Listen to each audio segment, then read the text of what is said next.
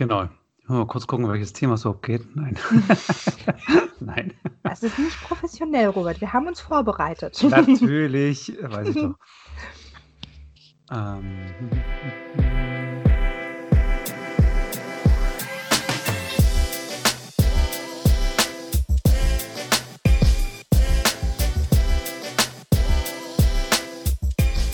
Performance Skills, der Pod -Pod Podcast.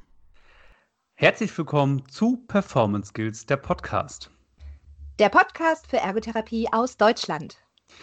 Schön, dass ihr alle wieder an den Endgeräten seid. Hallihallo. Wir beschäftigen uns heute wieder mit einem Artikel äh, der Ergopraxis des Thieme Verlags. Und heute geht es tatsächlich um Mandalas. Jetzt kann man sich natürlich die Frage stellen, was haben die jetzt mit Mandalas zu tun? Genau, es geht über den Einsatz von kreativ-gestalterischen Mitteln und um den Zwiespalt zwischen Ziel- und Betätigungsorientierung innerhalb des ergotherapeutischen Berufsalltags der Akutpsychiatrie. Und wir haben uns Rebecca Herm eingeladen und die hat jedenfalls diesen Artikel geschrieben. Und ja, ich freue mich, Rebecca, dass du bei uns bist heute und ich hoffe, dass es dir gut geht. Vielleicht kannst du dich kurz vorstellen und kurz anreißen, worum es in deinem Artikel geht. Ja, hallo Robert, hallo Sabrina. Ich freue mich auch, dass ich hier bin. Ähm, ja, wer bin ich? Rebecca Herm, hast du gesagt. Ähm, ich bin jetzt seit dieses Jahr Jubiläum zehn Jahre Ergotherapeutin und ähm, arbeite von den zehn Jahren auch schon hm, gut sieben Jahre in der Psychiatrie. Und ähm, ein bisschen besonders bei mir ist, ich bin eine deutsche Ergotherapeutin, die in der Schweiz arbeitet und ähm, lebe und arbeite seit drei Jahren hier in Basel in der Schweiz. Genau, so viel zu mir. Studiere nebenher jetzt noch an der Söld im letzten Jahr vor einer Woche die Bachelorarbeit abgegeben, gestern die Bewertungen bekommen. So, ähm, yeah, voll happy. genau. Ähm, ja, und um was geht es in dem Artikel? Also, ja, ganz reißerisch formuliert ums Mandala malen in der Ergo. Ah ja. ähm, ja, äh, es ist so ein Artikel, wo es eben darum geht, ja, wie du gesagt hast, ist jetzt Mandala-Malen echt ernsthaft eine Betätigung und ähm, ist Handwerk eigentlich noch zeitgemäß und wie kann eigentlich auch in Momenten, wo wir es gar nicht erwarten, aus sowas wie Mandala-Malen heraus ein Alltagstransfer auch stattfinden? Das ist auf jeden Fall sehr spannend und ähm, äh, ich, ähm, ja, im, im Interview jetzt dann gehen wir auch weiter darauf ein, weil wir werden ja auch oftmals als die Basteltanten beschimpft. Und so im ersten Moment scheint es, als würde dein Artikel in diese Richtung gehen, aber nein. genau. Ähm, wir würden gern vorab wissen, wie kamst du denn auf dieses Thema? Und ähm, hast du dich in der Vergangenheit vermehrt mit der beruflichen Identität im Sinne von Betätigungszentrierung oder Klientenzentrierung beschäftigt? Ja, also wie kam ich auf diesen Artikel? Ähm, es ist tatsächlich aus einer Arbeit fürs Studium heraus entstanden. Und ähm, ich, ich habe da dieses Schreiben eigentlich schon so fast ein bisschen mit einem schlechten Gewissen losgeschickt, ähm, weil es eben aus einem aus einer Praxiserfahrung heraus entstanden ist. Also diese Therapiestunde, so wie ich sie da beschreibe, die hat tatsächlich stattgefunden. Und ähm, ich bin an dem Tag nach Hause gegangen, das weiß ich noch wirklich, und dachte mir so, ey, ernsthaft? Hast du, jetzt echt Mandalas gemalt mit deinen Leuten? Und äh, kannst, kannst da drauf jetzt auch echt noch stolz sein, so ein bisschen? Ähm, äh, so von wegen Evidence-Based Practice. Mm. Und dann dachte ich mir, ja, aber genau das ist es, was mich auch bewegt hat. So diese Momente im Praxisalltag, wo vielleicht gar nicht so laufen wie erwartet und du aber danach trotzdem feststellst, hey, das war gut so, wie es ist, weil ähm, die andere Seite unserer Arbeit sind ja immer auch unsere Klienten und ähm, wir wollen ja auch gemäß unseren Klienten arbeiten und ähm, manchmal überraschen die einem ja auch mit dem, wie sie so sind. Und genau so ist eigentlich diese Idee entstanden, dann auch das zu verschriftlichen. Beziehungsweise ich habe dann einen ganz netten Rat bekommen, Mensch, Rebecca, wäre doch was für die Ergopraxis und so bin ich drauf gekommen. genau. Ja, ähm, zweite Teil war Betätigungs. Äh, genau, ob du äh, dich äh, damit. Ne?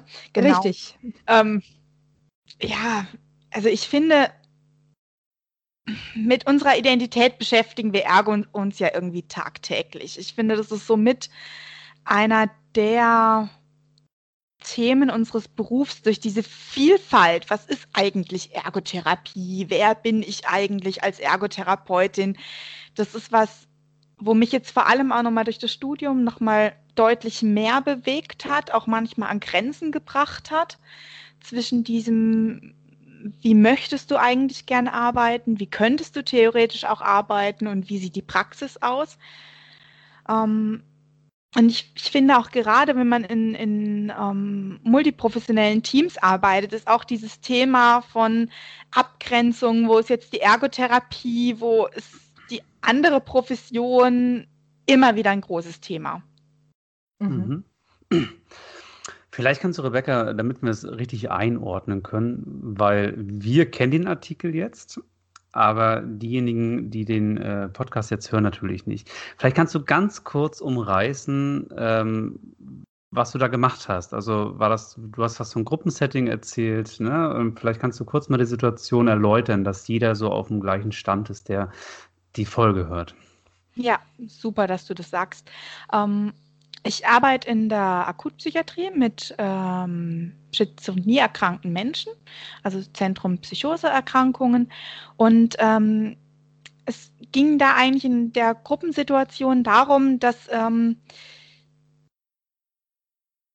Patienten, die auch wirklich in akuten Zuständen waren, ähm, ein manischer Patient war dabei, eine akut psychotische Patientin war dabei, eine Patientin mit Migrationshintergrund und so weiter, dass da äh, aus dieser ganz bunten, ganz lauten, ganz diversen Gruppe ähm, die Idee zum Mandala-Malen kam ähm, weil äh, ein Klient ein, Malbuch geschenkt bekommen hatte von einem Angehörigen und er das unbedingt wollte und ähm, ich dann so argumentiert habe, hm, Mandala malen und ah, Sie wissen doch, wie ich dazu stehe. Aber ich wurde dann überstimmt und es ist in dieser Therapiesituation dann wie ein kleines Wunder entstanden. Das äh, kennt vielleicht der ein oder andere, der in der Akutpsychiatrie arbeitet, mit so einem Klientel, das dann da, wenn alles laut ist, ähm, alle Mandalas gemalt haben, einschließlich mir in dieser Stunde. Und im Endeffekt, wo diese Gruppe fertig war, war so ein Gemeinschaftsgefühl entstanden und so eine Dankbarkeit von Seiten der Klienten, dass eigentlich dann auch ähm, für eine spezifische Klientin, die sonst eigentlich immer bis mittags im Bett liegt und gar nichts macht und ähm, die dann wirklich gesagt hat, boah, das, das, was ich da erlebt habe, das fand ich so cool und es hat mir so gut getan und das in Gemeinschaftserleben fand ich so toll, dass ähm, ich wirklich morgen mal zeitig aufstehen will. Ich will mir den Wecker stellen und ich will wirklich am nächsten Morgen auch bei der Frau Herm in der Ergotherapie sitzen. Mhm. Mhm. Und da war es an meinem Alltag eigentlich verändern, nur um Mandalas zu malen. Sehr schön. Das heißt, ähm, aufgrund der Mandalas, sage ich mal, vielleicht sogar eine neue Betätigung gefunden. Mhm. Genau, wir haben vorhin ähm, die Klientenzentrierung angesprochen. Und wir als Berufsgruppe, also wir als Ergotherapeuten, sehen natürlich die bedeutsamen Betätigungen im Fokus unserer Therapie, beziehungsweise sollte es unser Therapieangebot sein. Und oftmals reagieren wir und ich eben auch, äh, auch in der Vergangenheit, wenn es ums Basteln geht oder wenn wir in eine gewisse ja, Schiene gedrückt werden und wir uns immer wieder erklären müssen. Ne? Du hast ja auch gesagt, du bist in deinem Studium auch an Grenzen gekommen. Ich kenne diese Grenzen ja auch. Ich habe dort auch studiert. Und denkst du, dass es trotzdem im Sinne der Klientenzentrierung ist, solche Angebote zu machen? Also gehören solche Angebote auch in den therapeutischen Fokus? Ja. Gott, Frage geklärt. Ende weiter. genau, genau. Ähm, ja, also erstmal das mit dem Basteln kenne ich auch. Erst letzte Woche habe ich eine Pflegekraft ein bisschen zurechtgewiesen, die mich als ein Bastel doch mal nett mit der Rebecca ähm, angekündigt hatte. Finde ich auch überhaupt nicht prickelnd. Und ich will auch keine Basteltante sein, äh, will keiner von uns. Aber ich denke, bei der Frage ist Handwerk in der Psychiatrie heute noch zeitgemäß, das muss man auf jeden Fall ganz differenziert angucken.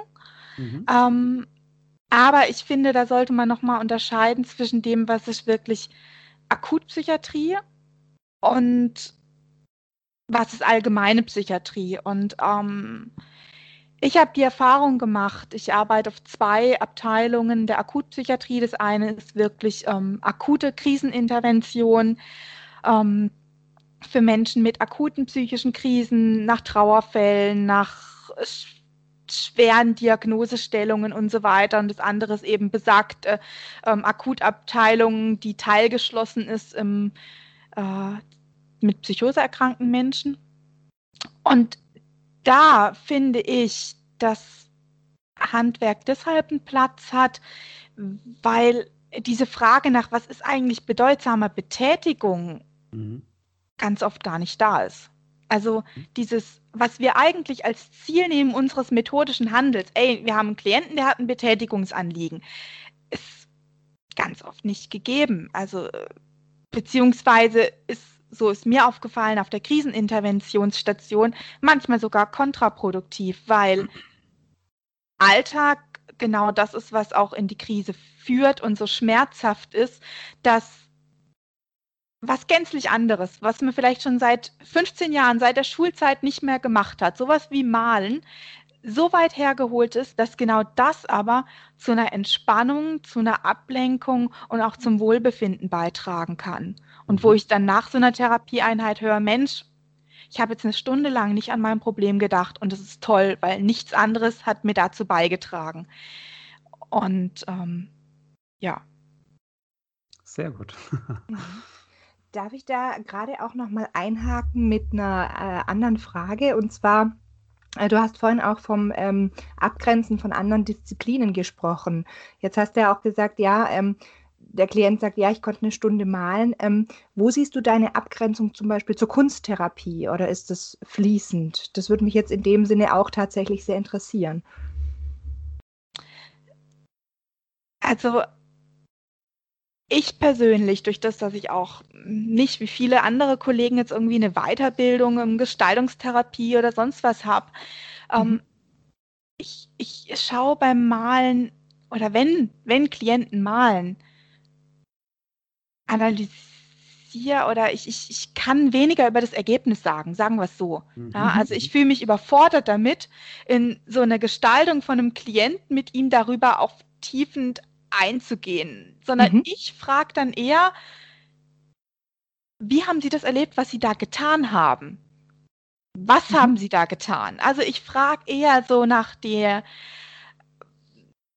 nach den nach, ja mhm. oder nach ja. den man könnte sagen Performanzkomponenten vom Malen so ne also mhm. mich mhm. interessiert dann auch wie haben sie das gemacht und was haben sie da gemacht und ich bleibe nicht beim rein gestalterischen als Inhalt der Therapie, weil das finde ich ganz wichtig. Handwerk mhm. hat seinen Platz, aber man muss genau gucken, wann und wo hört es auf. Mhm. Und ähm, ich, ich finde, dass da also jeder Kunsttherapeut deutlich besser geeignet ist, wirklich ähm, Werke eines Klienten mit ihm zu besprechen und wirklich auch dann in diesen tiefen psychologischen Prozess weiter hineinzugehen. Das kann ich nicht. Aber du hast ja dann einen anderen Blickwinkel einfach, genau. wo du auch dem äh, Klient mitgeben kannst. Genau. Und ähm, das finde ich äh, ganz wichtig. Und ich, wie gesagt, ähm, ich, ich finde es immer sehr, sehr schön, äh, wenn man dann einfach weiß, ah ja, okay, bis dahin geht, geht meine Grenze und da, äh, da sehe ich mich und da hat die andere, da soll die andere Therapie ansetzen. Ist ja nicht unwichtig, gerade in unserem Beruf, wo wir ja oft auch konfrontiert werden. Ne? Da machst du Sachen von der Physiotherapie, da machst du Sachen von der äh, Psychologie oder sowas, um sich da nochmal bewusst abgrenzen zu können. Danke ja. für den kurzen Schwenk. Äh, kommen wir zurück zur Klientenzentrierung. Wo hat in deinem Setting die Klientenzentrierung denn seine Grenzen? Und wo ziehst du als Therapeutin denn die Grenze? Ähm, ja, also ganz praxisnah gesprochen, wenn äh, Klient meint, der zehnte Aschenbecher wäre jetzt eine super geniale Idee. Weil ähm, sich über neue Hobbys Gedanken zu machen, die man ja vielleicht eigentlich statt des Rauchens in seinem Leben einsetzen könnte, ähm, viel anstrengender ist. Ja, mhm. ähm, dann ist es meine Aufgabe als Therapeutin auch zu sagen, hey, okay, ähm, Ziel des Klienten ist vielleicht der zehnte, elfte Aschenbecher zu machen. N -n. Mein Ziel ist aber, ihm zu befähigen, dass er seinen Alltag auch nach der Akutpsychiatrie wieder bewältigen kann. Und genau an der Stelle äh, hinterfrage ich dann dieses Thema Handwerk und ähm, finde, dass Handwerk nie ein Inhalt der Ergotherapie sein sollte, um auch den Patienten davon abzubringen, an den Themen, die relevant sind, zu arbeiten. Und es begegnet mir ja gerade im Abhängigkeitsbereich beispielsweise oft, dass es da eben auch Themen gibt, die anspruchsvoller sind, wenn es dann darum geht, hey, kann ich wieder meine Arbeit aufnehmen? Ich müsste meinem Chef eigentlich anrufen. Ähm, ich müsste eigentlich zu Hause neue Betätigungen finden, die mich vom Substanzkonsum abhalten und so weiter. Dann muss es weg vom Handwerk. Dann muss es in den Alltag. Ähm, heißt Klientenzentrierung, bleiben wir mal kurz bei der Klientenzentrierung. Ich habe immer so das, ich, ich kenne mich in der Psychiatrie halt null aus. Ne? Gehen wir mal weg vom, vom Handwerk. Wo siehst du, weil du bist jetzt Expertin für die Psychiatrie, finde ich, also so sehe ich dich gerade. Ähm, wo siehst du Danke. generell allgemein in der Psychiatrie die Klientenzentrierung? Wo ist da die Grenze? Ähm, ich glaube, eine der großen Herausforderungen von Klientenzentrierung in der Psychiatrie ist auch der Umgang mit, mit Grenzen und mhm. mit Nähe und Distanz. Mhm. Und ähm, ich Klientenzentrierung deshalb schwierig, weil vielleicht am Anfang eben, wie ich sagte, kein konkretes Betätigungsanliegen da ist. Du als Ergotherapeut dann irgendwie die Aufgabe hast, so so ein Anliegen zu wecken, aber dann trotzdem hinspüren musst, wann machst du zu viel und wann musst du vielleicht auch mehr Eigenverantwortung dem Klienten übertragen. Also auch so ein Thema, was wir alle aus dem Alltag kennen, finde ich in der Psychiatrie manchmal noch relevanter. Und ähm, Klientenzentrierung muss da aufhören, wenn ich das Gefühl habe, mir tanzt jemand auf der Nase herum, sage ich mal so. Ne? ähm, ja. Genau. Okay. Ähm, jetzt haben wir ja ganz viel über Klientenzentrierung gesprochen mhm. und auch über Betätigung im, einem psychiatrischen Setting. Wir haben auch angesprochen, was es so schwer macht, betätigungsorientiert ähm, dort zu arbeiten. Das hast du ja gerade schon angerissen. Bedeutet das also im Umkehrschluss auch für dich oder sollte es bedeuten, dass vielleicht neue Betätigungen entdeckt werden können? Also bedeutet, ist das eigentlich auch, auch irgendwie betätigungsorientiert oder auch klientenzentriert, die Möglichkeit zu geben, neue Betätigungen zu entdecken? Das finde ich ein ganz, ganz, ganz wesentlicher Punkt von Ergotherapie in der Psychiatrie. Ähm, mhm. Weil, also du hast jetzt gesagt, was macht es schwierig, betätigungsorientiert zu arbeiten? Da muss ich auf jeden Fall auch sagen, ich finde ähm, solche Randbedingungen wie Gruppen Setting, reines Gruppensetting, auch dieser Punkt, dass es wenig Möglichkeiten im Berufsalltag gibt, wirklich ein ähm, Einzelerhebung mit Assessment zu Beginn einer Therapie und eine äh, Outcome-Messung am Ende zu machen. Ja, das sind solche, solche Randdinge, die es auch wirklich schwierig machen. Ähm, und auch Tenor mit anderen Professionen macht es ein bisschen schwierig, mhm. äh, Betätigungsorientierung in der Psychiatrie wirklich zu initiieren. Klienten natürlich auch, also ähnlich wie in der Neuro, ähm, dass jemand da auch mal eigeninitiativ arbeiten soll, ist da auch schwierig, wenn man doch die letzten zehn Jahre immer so nett getöpfert hat in der Ergo, wenn man in die Klinik kam. äh, so. Ähm, und Kannst du mir nochmal den zweiten Teil der Frage sagen? Na klar. Ich habe äh, gefragt, ob es doch, also ob es dann im Umkehrschluss auch bedeutet, neue Betätigung. Neue Betätigung, ja, genau, genau, danke, danke. Äh, ja, genau, neue Betätigung entdecken, ja, auf jeden Fall, weil wenn so wenig an bedeutsamen Betätigungen mehr im Leben da ist. Also wenn man sich so das Gesamtbetätigungsrepertoire eines Klienten anguckt, dann ist da relativ wenig oft außer Rauchen, Essen, Schlafen. Und dann ist es auch meine Aufgabe, jemandem die Erfahrung zu geben, weil Bedeutung entsteht nur durch Erfahrung, ähm, dass er neue erstmal vielleicht dann Aktivitäten durchführt und dann irgendwie begleiten, dass aus einer Einzelaktivität eine Betätigung entstehen kann. So viel vielleicht auch so mit dem Kontext Mandala malen. Ich würde jetzt nie sagen, dass Mandala malen eine Betätigung in diesem Sinne war, mhm. aber es war eine wichtige Aktivität in dieser Stunde. Mhm. Und hat ja auch neue Betätigungen geweckt. Also die Frau, die gesagt hat, sie möchte ähm, statt bis mittags schlafen, möchte sie sich einen Wecker stellen und dann äh, relativ zeitig aufstehen, um die Therapie wieder bei dir wahrzunehmen als Struktur ihres Alltags, ist ja quasi auch ähm, ja, ein deutlicher Mehrwert für die Patientin. Ja, und ich glaube eben, dass es unsere Hauptaufgabe da auch ist, diese, diese neuen Erfahrungen zu begleiten oder mhm. auch die, mhm. die, die Motivation zu wecken, neue Erfahrungen zu machen. Das ist ja ganz oft auch nicht selbstverständlich, gerade mhm. wenn Motivation Absolut. und Antrieb ein Riesenproblem ist. Ja, absolut. Ja. Und ich denke ich denk mal halt auch, ähm, gerade im klinischen Setting, das kann ich immer nur wieder appellieren, geht es ja auch darum zu gucken, kontextbasiert zu arbeiten. Das heißt, dass wir jetzt in diesem Kontext schauen, was kann die Klientin in diesem Kontext jetzt umsetzen, weil es ist immer schwierig, glaube ich, Betätigungsanliegen für den häuslichen äh, Kontext zu wählen, obwohl man in der Klinik gerade arbeitet mit Klienten. Und mhm. von ja. daher, ähm, das haben wir ja schon sehr oft in den letzten Folgen auch immer wieder angesprochen.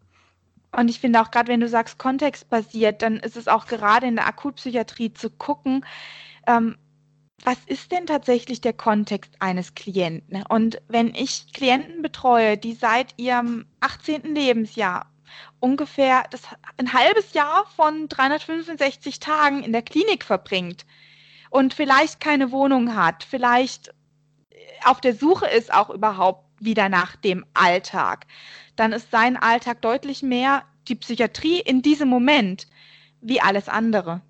Mhm. Ja. Ja. Nochmal schön formuliert, einfach um, ähm, um, um nochmal auf diesen ähm, Kontextfaktor einzugehen. Finde ich wirklich gut. Danke für diesen Ausflug. Ich finde auch, dass du es schön beschreibst, dass die Teilhabe, also in deinem Artikel, dass die Teilhabe das höchste Gut der Ergotherapie ist. Ähm, wo siehst du denn den Unterschied zwischen Betätigung und Teilhabe?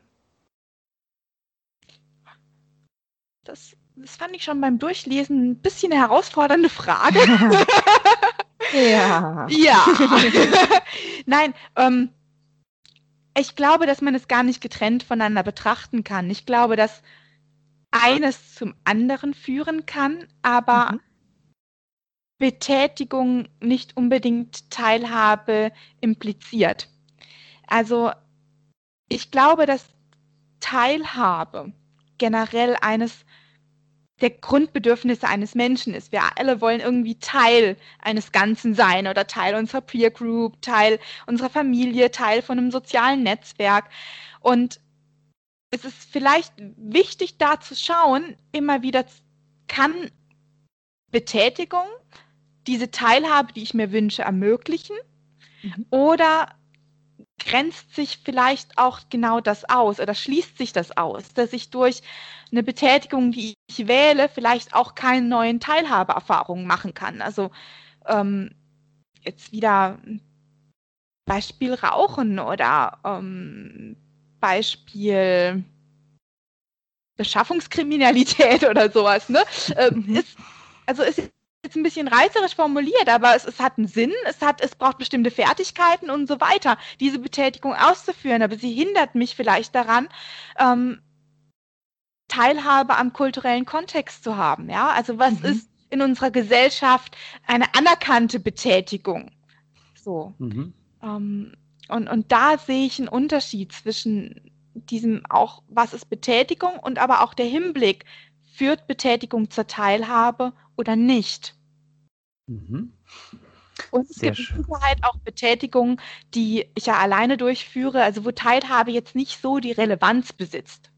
Auf alle Fälle, ja. Mhm. Habe ich gerade einen Klienten, der möchte gern wieder ungelogen zufriedenstellend abends auf der Couch liegen können und Netflix gucken. genau. ist eine Betätigung. Ja. Teilhabe, weiß ich nicht. Vielleicht, damit er mit seinen Freunden sich dann über die Netflix-Serie unterhalten kann. Das, ja.